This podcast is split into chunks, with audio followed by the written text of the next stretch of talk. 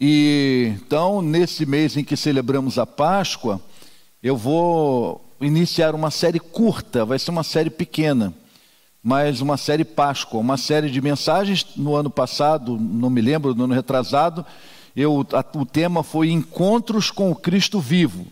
Eu preguei sobre todas as pessoas que se encontraram com Jesus depois que ele ressuscitou. Mas hoje eu quero me basear nesses, nesses quatro ou cinco sermões que vêm por aí, na, no Evangelho de Marcos, nos, nos quadros da paixão de Jesus no Evangelho de Marcos. Então a série é Páscoa. E aí eh, nós temos ali no Evangelho de Marcos eh, vários quadros, né? cada um pregador. Eh, esse número desses quadros pode vari, podem variar, né? mas na minha, no meu, na minha organização, nós temos aqui no Evangelho de Marcos pelo menos 13 quadros da paixão de Jesus. Nós temos é, o primeiro quadro, eu considero o primeiro quadro quando Maria foi ungir os pés de Jesus. Marcos não menciona o nome dela. Marcos só diz que foi uma mulher, que ela quebrou aquele vaso de alabra, alabastro. Quase que não sai. E o vaso, o alabastro, ele era usado para prestar uma homenagem a um morto. Então você ia ali, prestava homenagem, derramava aquele, aquele perfume sobre ele. Então, quando ela derrama aquele perfume, Jesus disse assim: não impeçam, que ela já está prevendo o que vai acontecer. Ela já está fazendo uma homenagem para mim. Então, eu considero a partir daí a, já a caminhada da paixão de Cristo. Depois, o segundo quadro que eu considero foi a instituição da ceia. Né? E isso tem que ficar bem claro na nossa mente que quando Jesus institui a ceia, ele encerra a celebração da Páscoa no modelo judaico.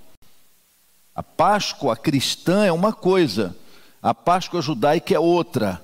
A, Páscoa cristã é Cristo. O apóstolo Paulo de Jesus Cristo é a nossa Páscoa. O que nós vamos celebrar na Páscoa não é a libertação do Egito, não é a liberação da, da escravidão nós vamos celebrar a libertação do poder escravizador do pecado. Nós vamos celebrar a libertação do poder condenatório do pecado conquistada pelo Cordeiro Pascual, Pascal, Jesus Cristo na cruz do Calvário. Eis o Cordeiro de Deus que tira o pecado do mundo. Esse é o nosso Cordeiro Pascal. Então a nossa Páscoa é Cristo não é?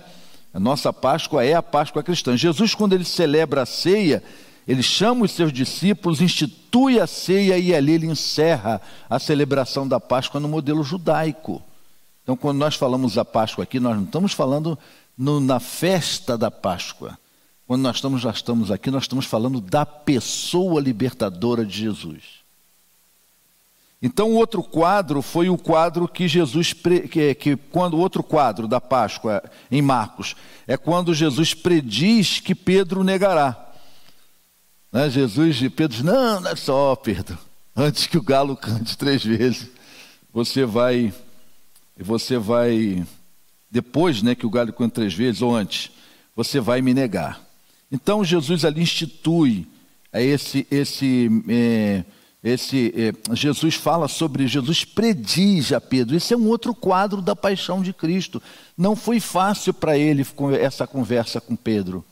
Pedro era um dos discípulos mais íntimos de Jesus. A negação de Pedro foi um peso né, tremendo. O quarto eh, quadro é o jardim no Getsemane. Quando Jesus ali ele começa a sentir o peso do que, que significa realmente tomar sobre si os nossos pecados. Esse vai ser a nossa mensagem de hoje, daqui a pouco eu falo mais. O sétimo quadro é Pedro de fato negando Jesus. De fato. O oitavo é Jesus diante de Pilatos. O nono é a morte propriamente dita de Jesus. O décimo é o sepultamento de Jesus. O décimo primeiro é a ressurreição de Jesus, o décimo segundo é a aparição de Jesus aos discípulos, e o décimo terceiro é a ascensão de Jesus. Então eu, eu divido Marcos assim, nesses quadros. Não vai dar para trabalhar todos, mas vamos trabalhar alguns. Eu quero convidar você também então a abrir a sua Bíblia lá em Marcos capítulo 14, do versículo 32 ao 42. E vamos pensar hoje, né, nessa nesse nesse nesse episódio de Jesus no jardim Getsemane. O que que a gente pode aprender, o que que esse texto tem para nós. Amém. Vamos lá? Amém. Pastor, é pecado um crente, pastor, peco, é, é, é, comer chocolate de Páscoa, né? Comer ovo de Páscoa, dar ovo de Páscoa, pecado coisa nenhuma, chocolate é bom pra caramba, né? É muito bom. É pecado se você fizer disso a sua Páscoa. Tá? Se você achar que isso é a sua Páscoa, é pecado. Agora você numa questão social, com um símbolo apenas assim, uma questão fazer isso, não é o pecado, não está nessas coisas, não, viu, irmão? Às vezes a gente fica, a gente fica, a gente fica às vezes um crente tão chato, tão legalista, né, inventando coisa onde não tem, que o mundo lá fora diz assim: esse negócio de ser crente deve ser chato para burro. Né? A gente torna pessoas chatas. Nós não vamos ser desobedientes à palavra de Deus. Não tem pecado nenhum você comer um chocolate, dar um chocolate o pecado é se você dá a essas coisas um significado que elas não têm. Aí sim, aí é pecado. Mas não tem problema não. Mas também, olha, só vou pedir uma coisa. Não é porque eu falei isso, não me deem de presente, não. Porque eu estou fazendo regime. E eu fazendo regime, vocês vão atrapalhar meu regime, entendeu? Então, é, não precisam me dar. Então, vamos lá. É, vamos ler esse texto. Tá, abriu a sua Bíblia em, em Marcos capítulo 14, 32 a 42. Então, depois que Jesus está, que ele, que ele, que ele celebra ali o memorial da ceia, naquela noite em que ele foi traído, na noite anterior à sua morte, Jesus vai para esse lugar com os seus discípulos. E diz assim: Então foram para um lugar chamado Getsemane. E Jesus disse aos seus discípulos: Sentem aqui enquanto eu vou orar. Levou consigo Pedro, Tiago e João e começou a ficar aflito e angustiado. Jesus começou a ficar aflito e angustiado. E ele, e ele lhes disse: A minha alma está profundamente triste, numa tristeza mortal. Fiquem aqui e vigiem. Indo um pouco mais adiante, prostrou-se e orava para que, se possível, fosse afastada dele aquela hora. Ele dizia: Aba, Pai, tudo é possível, afasta de mim este cálice. Quando Jesus está dizendo tudo é possível, ele está dizendo assim: Pai, eu sei que o Senhor pode fazer o seguinte: se o Senhor quiser, o Senhor pode inventar um outro meio de redimir a humanidade, não a minha morte na cruz. É, é isso que ele está querendo dizer nesse contexto. Será que não tem um outro jeito? Então, é, mas seja, afasta de, é, afasta de mim esse cálice, mas não seja o que eu quero, mas sim o que tu queres. Então voltou aos seus discípulos e os encontrou dormindo. Simão disse ele a Pedro: Você está dormindo? Não pode vigiar nem por uma hora. Vigiem orem para que não caiam em tentação. O espírito está pronto, mas a carne é fraca. Mais uma vez ele se afastou e orou, repetindo as mesmas palavras. Quando voltou de novo, os encontrou dormindo, porque seus olhos estavam pesados. Eles não sabiam o que dizer, eles estavam muito cansados. Estavam vindo de, uma, de um período de muito exaustivo para os discípulos. Né? Então não é um mero descuido espiritual, eles estavam tremendamente cansados. Uma coisa especial na Bíblia é que a Bíblia revela o lado forte, mas também releva o fraco dos seus heróis. Né? Os heróis da Bíblia não são semideuses. Os heróis da Bíblia são homens. Né? São pessoas. Chegou a hora, então ele voltando pela terceira vez disse: Vocês ainda dormem e descansam. Basta. Chegou a hora, eis que o filho do homem está sendo entregue nas mãos dos pecadores. Levantem-se e vamos, aí vem aquele que me trai. Vamos orar, nosso Deus, Senhor Deus, nosso Pai, louvado seja o teu nome.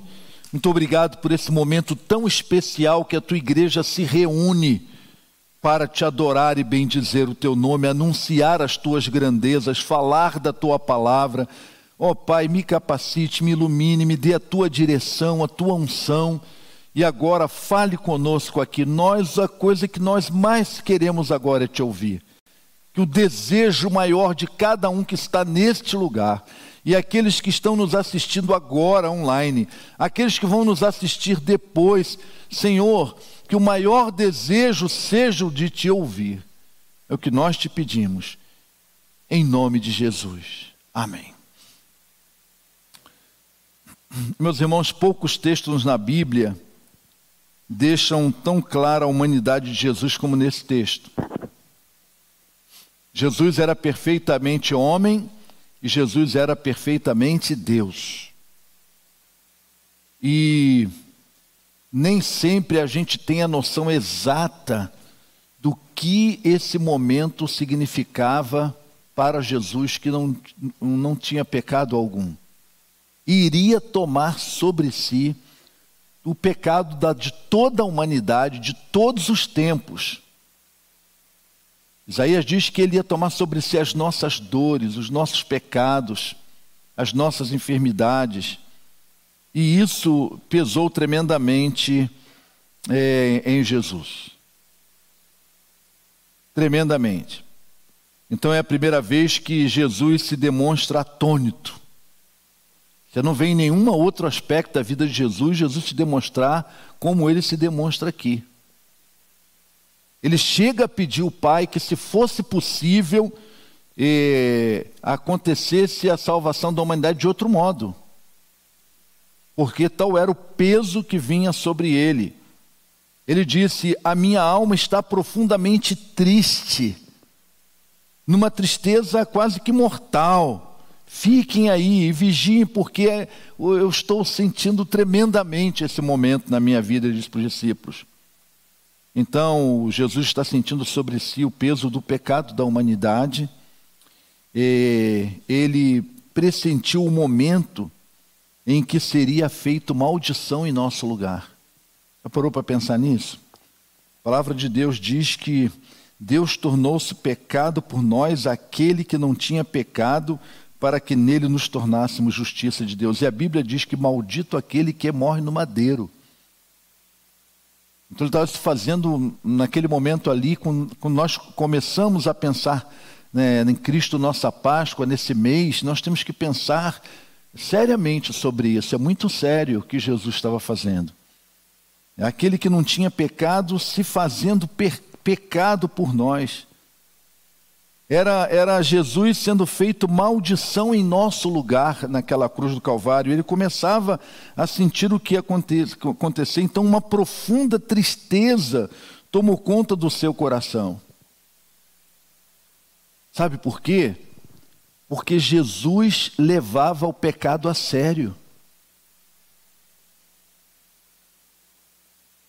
Pecado não é brincadeira. Pecado não é a coisa com a qual nós, com a qual nós podemos nos acomodar.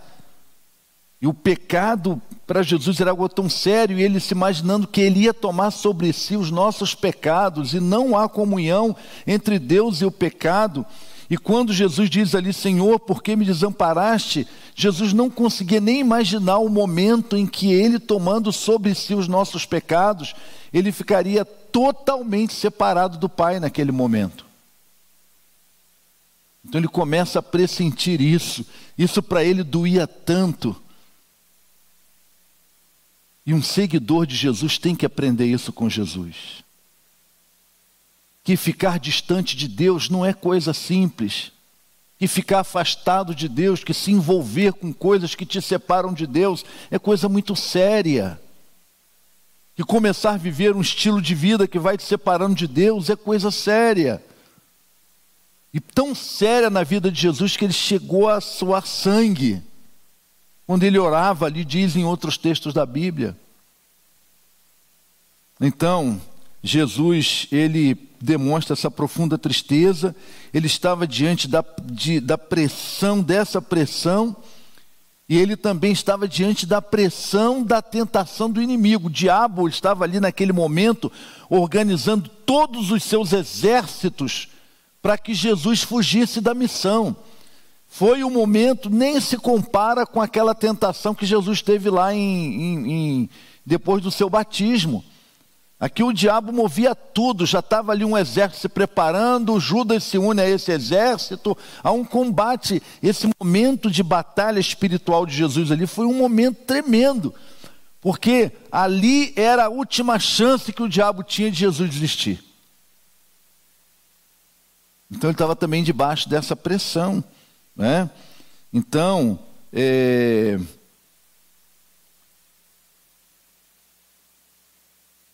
a gente precisa ter noção dessas coisas. Eu tenho um livro que eu, que eu, já, que eu li, que antes de eu ler esse livro, eu ficava às vezes pensando, é um nome do livro, é chamado A Cruz do Rei, do, do autor é Tim Keller. Algumas coisas que eu vou falar para vocês aqui é fruto dessa leitura.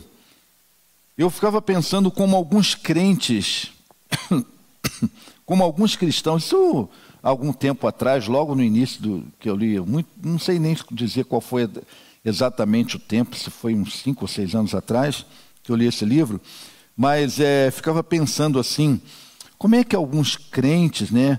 Fiquei pensando em Policarpo de Esmirna, que, o, que é mencionado nesse, nesse livro, que do, diante da morte, mesmo sendo condenado a morrer queimado numa fogueira, era, era é, porque era um cristão, enfrentou aquilo com tanta tranquilidade, outros personagens da história, e agora Jesus, no momento da morte, não enfrenta isso com muita tranquilidade. Não sei se você já pensou nisso. Mas qual é a diferença? Né? Qual é a diferença? É que Jesus não estava morrendo como um Marte. Jesus, o problema dele ali não era dor física. O problema de Jesus era mais profundo. E Carpo, quando morreu ali naquela fogueira e morrendo por causa da sua fé, ele não estava tomando sobre si os pecados da humanidade. Ele não morreu por causa do pecado de ninguém. Mas Jesus, naquele momento ali, ele estava se fazendo, ele estava se tornando, ele era feito naquela cruz maldito. Naquela cruz ele tomou sobre si os nossos pecados. Naquela cruz ele tomava ali sobre, sobre, sobre ele os pecados de toda a humanidade. Policarpo, por exemplo, quando morreu ali como bispo de Esmirna, ele não, ele não foi separado de Deus quando estava morrendo, de jeito nenhum. Mas Jesus disse: Penhor, por que me desamparaste? Então Jesus sente o peso disso. Isso precisa nos ensinar a levar a sério algumas coisas algumas coisas nos doer, nos doer mais. Algumas coisas nos doer mais do que dói. O pecado nos doer mais do que dói. Não se acomodar em, em perder um relacionamento com Deus. Não se acomodar em ficar distante de Deus. Mas isso tem que nos doer. Isso é uma das lições da Páscoa. Que a gente aprende logo num dos quadros. E isso doeu em Jesus, não é? Então, o que causou a aflição de Jesus em si não, não eram os sofrimentos físicos, porque Jesus sabia da sua missão. É um equívoco chamar Jesus de Marte. Jesus não foi Marte. Jesus é alguém que se entregou, ele veio cumprir a missão, ele veio para isso mesmo.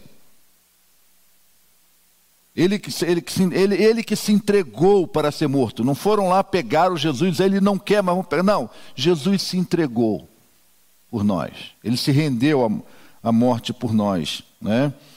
Então, é, quando, ele, quando ele está ali é, tomando sobre si a cruz, tem uma figura, tem algo na Bíblia que a gente tem dificuldade às vezes de, de, de lidar. E uma coisa que a gente às vezes tem dificuldade de lidar na Bíblia é com a ira de Deus, né?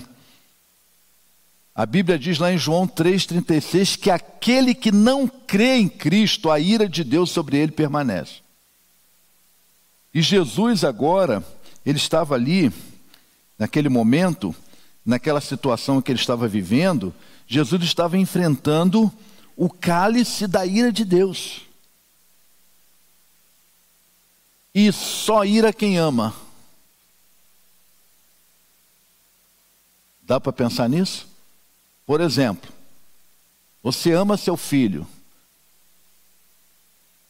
Quando você vê o mal acontecendo para o seu filho, o que, que você acontece com o mal que veio sobre ele ou com quem fez mal sobre ele? Você faz o quê? Você fica o quê?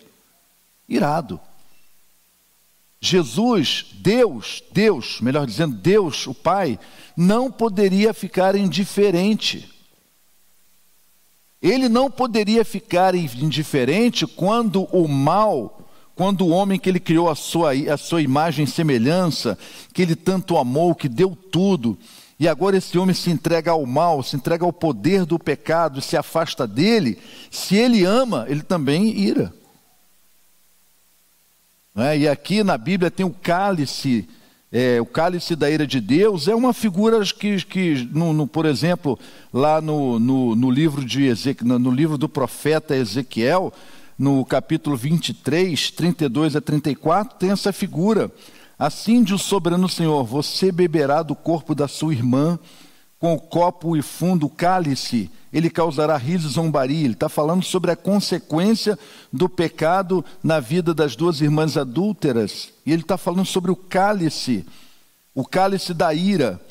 Você está dominada pela embriaguez, pela tristeza, com esse cálice de desgraça e desolação, o corpo, ou o cálice da sua irmã em Samaria. Você beberá engolindo até a última gota, depois o despedaçará e mutilará os próprios seios. Está falando do cálice da ira. Né? Lá, em Ezequiel, lá em Isaías, também no capítulo 51, versículo 22, vai estar dito o seguinte é, assim diz o Senhor o soberano, o seu Deus que defende o seu povo: Vejo que eu tirei da sua mão o cálice que faz cambalear dele, o cálice da minha ira, você nunca mais beberá. Então está falando sobre o que Deus vai faz, faz quando tira esse cálice. Então, aqui o que Jesus está é, é, enfrentando ali é porque por um momento ele vai experimentar, ele vai sentir o que, que é o cálice da ira de Deus sobre o pecado porque ele vai tomar sobre si o pecado, não é? Então, ele, ele, ele, ele, ele, Jesus ali está enfrentando a tortura, é, ele está enfrentando uma morte dolorida demais, sofrida fisicamente, mas não é isso que o faz sofrer aqui. Não é essa dor que ele está sentindo aqui.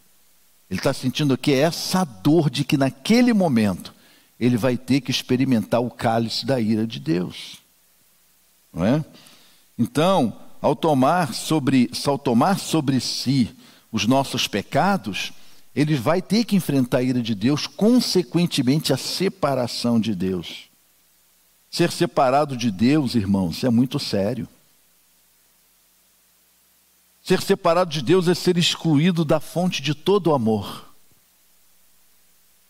Todo verdadeiro amor, a fonte é Deus. Ser separado de Deus é ser excluído dessa fonte de amor. Ser separado de Deus é ser separado de toda luz. Quando, quando se separa de Deus ali, as trevas vêm sobre a pessoa. Porque quando você separa de Deus, você separa da luz. Quando você separa da luz, você separa da vida. Quando separa de Deus, separa da vida. Quando você se separa de Deus, você se separa de toda e qualquer coerência. A vida e começa a perder os sentidos e as coisas começam, você começa a perder a coerência porque está separado de Deus. Separação de Deus é coisa séria. É coisa muito séria, então é isso que Jesus está enfrentando ali. É a dor que ele está sentindo naquele lugar. Então, leve a sério o pecado. Leve a sério porque ele nos mantém debaixo da ira de Deus. Então Jesus, ele não, ele não, não pecou em momento nenhum. Mas naquele momento, na cruz, ele tomou sobre si os nossos pecados, experimentaria ali naqueles momentos a dor dessa separação. Então, o que fez Jesus suar sangue, o que fez Jesus sofrer ali era a pressão de um lado de uma batalha satânica terrível na vida dele, tentando desviá-lo dali. Segundo, esse momento dessa dor dele, dessa separação de ver se manifestar sobre ele a ira de Deus. Então, meus irmãos, a gente muitas vezes tem dificuldade, mas a, a, a ira de Deus está ligada à justiça de Deus. Eu gosto de contar uma história que tem no curso Evangelismo Explosivo, que ele diz assim: se você é, tem um filhinho, você foi no banco com um filhinho seu no colo, aí entra uma quadrilha de bandidos para assaltar o banco. E essa quadrilha chega ali, sai fazendo um monte de coisa, sai atirando em todo mundo, atira no seu filho e mata seu filho. Aí esse bandido é preso. No dia do julgamento dele, está lá o tribunal, todo mundo, aí o bandido chega para o juiz e fala assim: seu juiz, ah, o senhor é só amor, seu juiz. O senhor, o senhor é muito bonzinho. O senhor é perfeito, seu juiz. Me livra dessa aí. Ah, o juiz, tá bom, meu filho, você está livre, pode ir para casa. O que, que os pais vão pensar desse juiz? Justo ou injusto? Respondam para mim. Injusto. A ira não se ira, se, se aquele juiz de fato amasse aquela criança e mais do que isso, se ele amasse a justiça, se ele amasse a justiça, a ira dele se manifestaria naquela vida através da sentença. Então a ira de Deus, meus irmãos, não é falta de amor, não, ao contrário. A ira de Deus é manifestação de amor para nós e manifestação de amor para com a justiça. Quem ama, ama a justiça. Deus não ama a injustiça, Deus ama a justiça. Tudo isso era aquilo que. É, tudo isso ali naquele momento é que Jesus está passando. Deus nos ama. Deus ama a sua criação. Mas Deus fica irado com tudo que destrói as pessoas e toda a sua criação.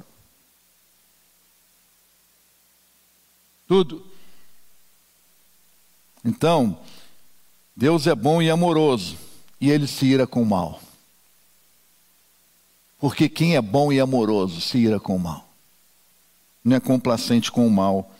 A gente precisa entender isso. A gente precisa entender, meus irmãos, que aquela ida de Jesus à cruz foi algo muito especial.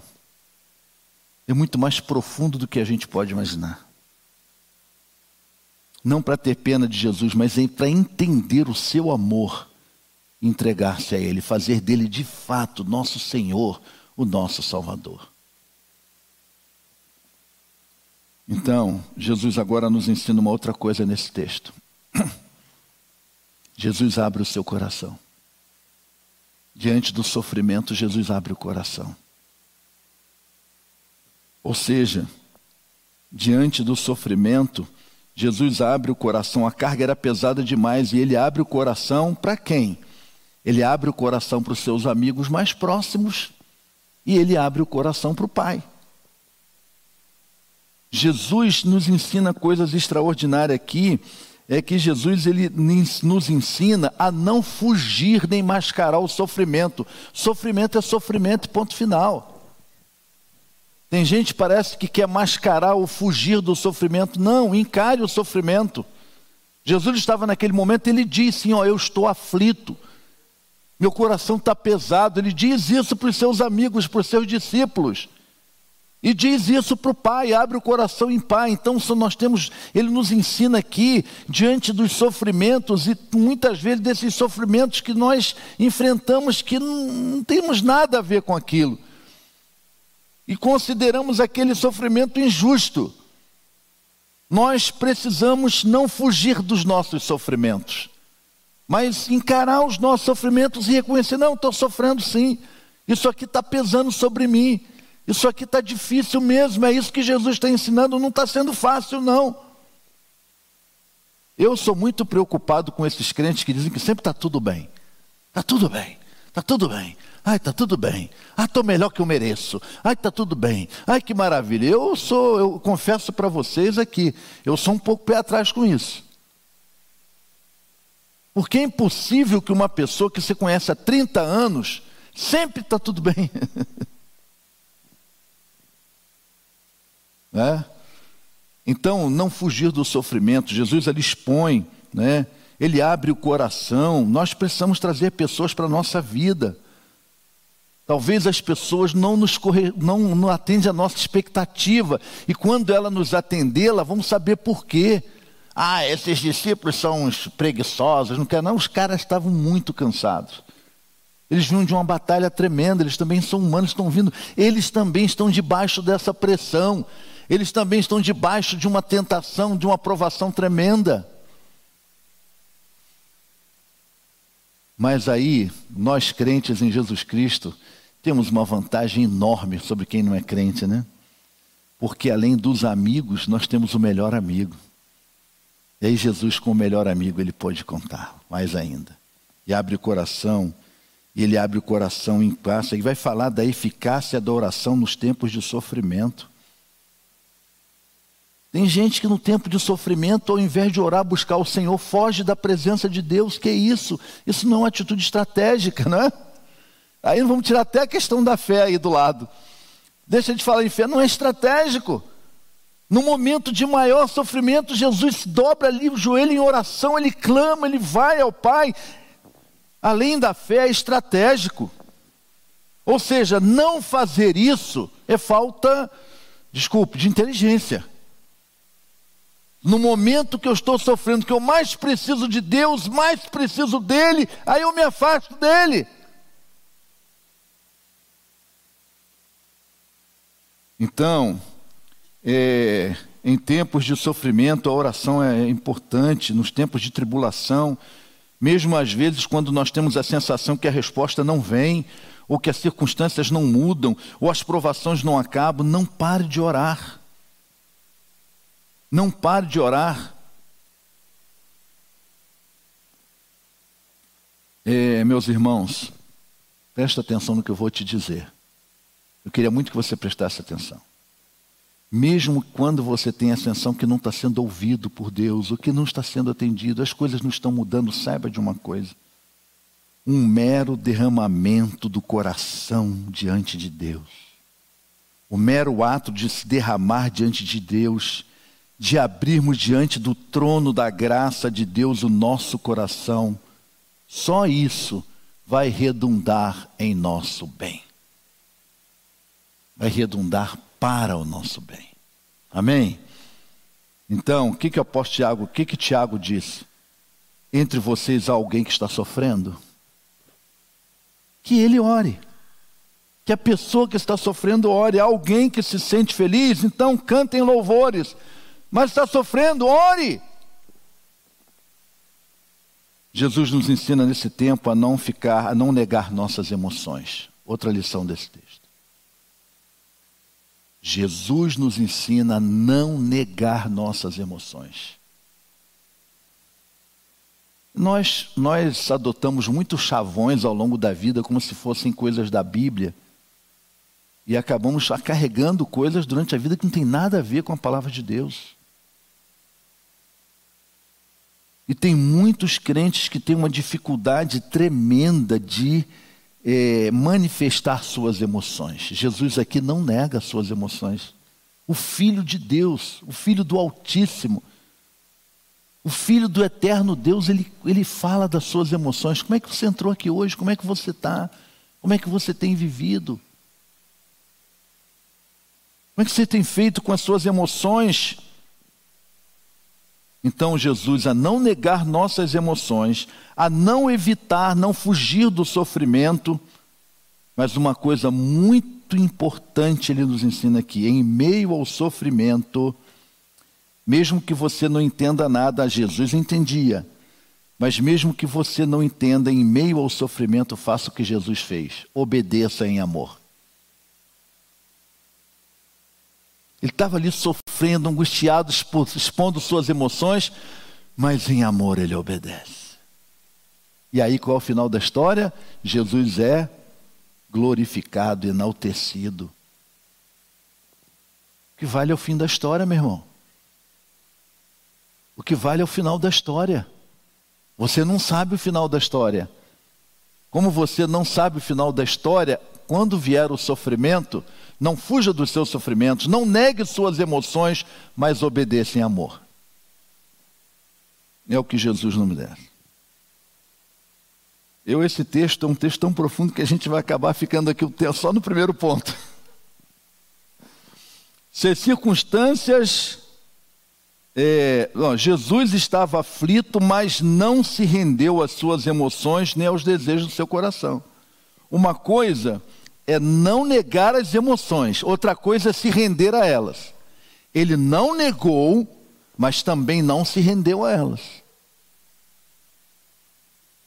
Eu não nego as emoções, não negue, mas também não se renda a elas. Jesus não se rendeu aos desejos do seu coração. Qual era o desejo do coração de Jesus ali, o Jesus homem? Qual era o desejo dele? Pai, arruma outro jeito aí. Passa de mim esse cálice. É ou não é?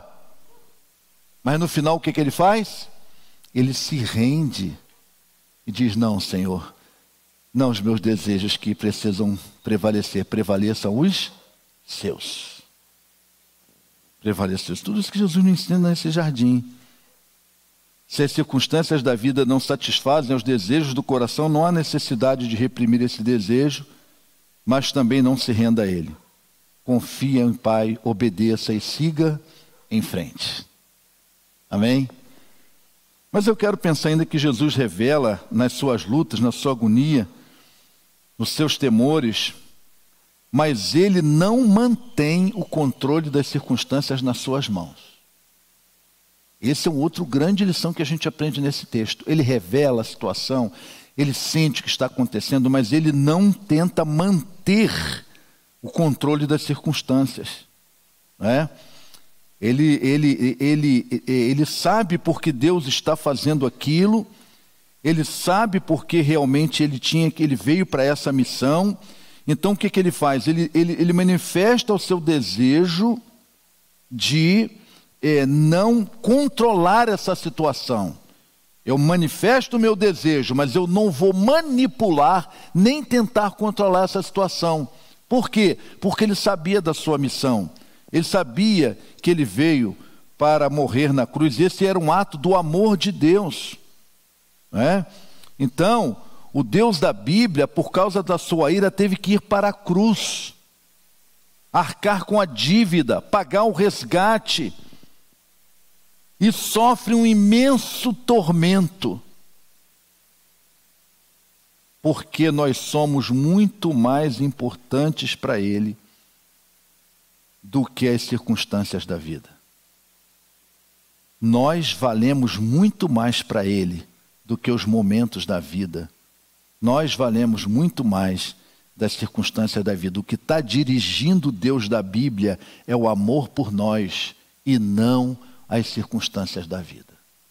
Olha, uma das piores coisas na vida de uma pessoa é quando ela se deixa dirigir pelas circunstâncias da vida. Jesus está ensinando, não, que ele está aqui sendo direcionado, ele sente, ele sofre, ele manifesta esse sofrimento, mas o que o direciona é o amor. Ele é direcionado pelo amor por nós. Chegou a hora, levantemos, vamos lá. Então, é, Jesus pede que mude as circunstâncias, se possível, né? Passe de mim, se afaste esse cálice né? Mas no final o que observamos é que, na verdade, Jesus não toma as circunstâncias na sua mão, ele apenas pede, mas ele não puxa o controle para ele. É possível? O pai diz: Não, não é possível. Então tá bom, beleza, chegou a hora, vamos lá. Vamos lá. Todos nós temos parte do nosso ser, todos nós, eu e você, de querermos controlar sozinhos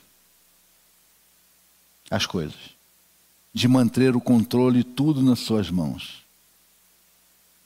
E quando não é tudo, são algumas coisas da nossa vida que nós queremos manter o controle, sozinhos.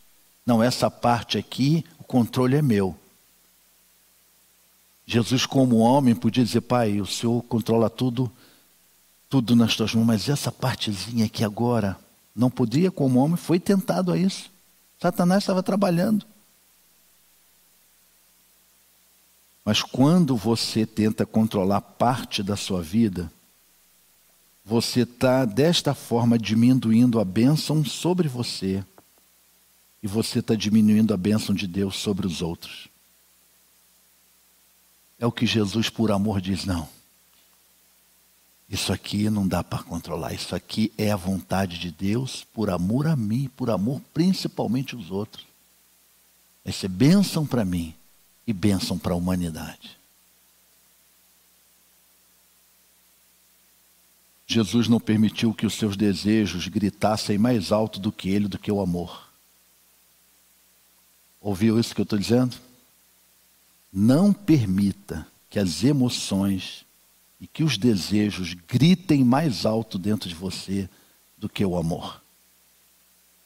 O que gritou mais alto dentro do coração de Jesus foi o amor. Glória a Deus. Eu quero encerrar dizendo: diante do sofrimento, lute, mas confie no amor de Deus e obedeça a Deus. Jesus diz assim: no final, ele chegou assim: chegou a hora, eis que o filho do homem está sendo entregue. Levante-se, vamos, vamos lá que eu estou me entregando àquele que vem aí.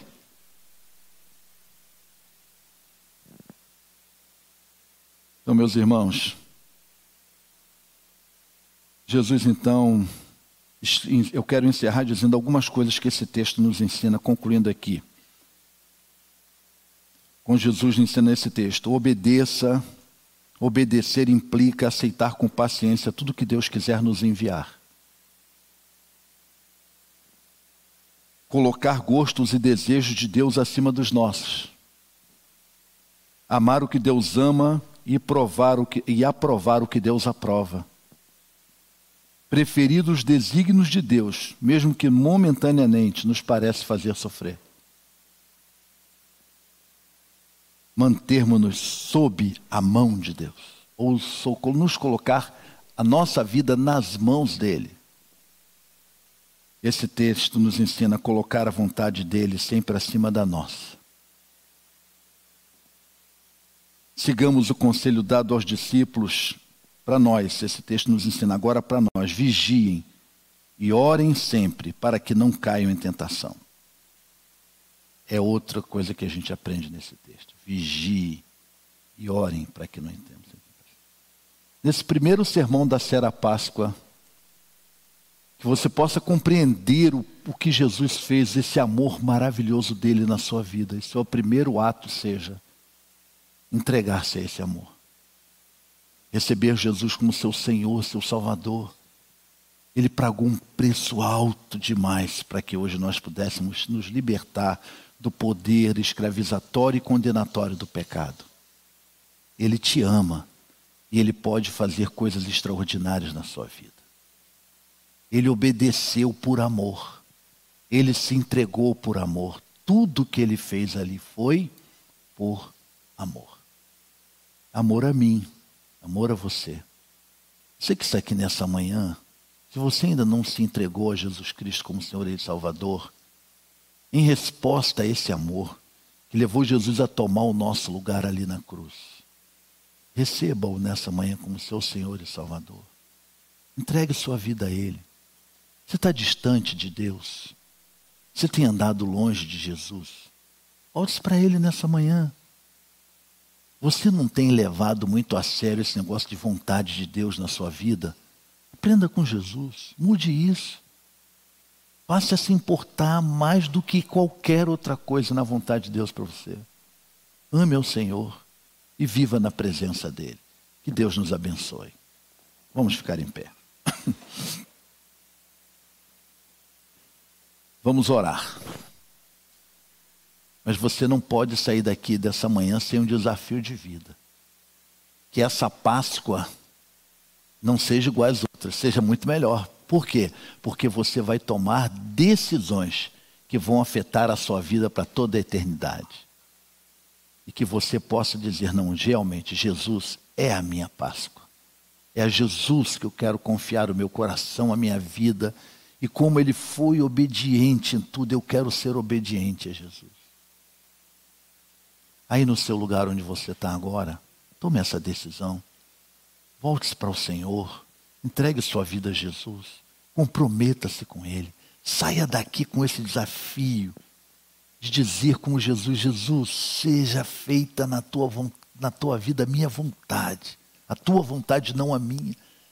Senhor, eu muitas vezes não entendo, mas eu prefiro, quando não entender, obedecer. Jesus, muitas vezes eu não compreendo, mas mesmo quando não compreender, eu vou obedecer. Eu quero fazer do Senhor o Senhor da minha vida. Nessa decisão, Pai, muito obrigado, porque Jesus é a nossa maior prova de amor do Senhor. O fato do Senhor ter enviado Jesus ao mundo é a maior evidência. O Senhor não precisa provar mais nada que nos ama. O Senhor já provou. O Senhor já provou. E é por isso que nós queremos sempre estar entregando mais e mais a nossa vida ao Senhor. Pai, fala aqui ao coração de alguém que está afastado do Senhor, que essa manhã seja a manhã da volta, a manhã da reconciliação, a manhã da reconsagração de vida Abençoe, Senhor, cada um que está neste lugar. E cada um que está nos ouvindo online, cada um que está nos assistindo online, e cada um que ainda há de nos assistir. Que o amor de Jesus alcance muitas vidas nesta manhã. Em nome de Jesus. Amém.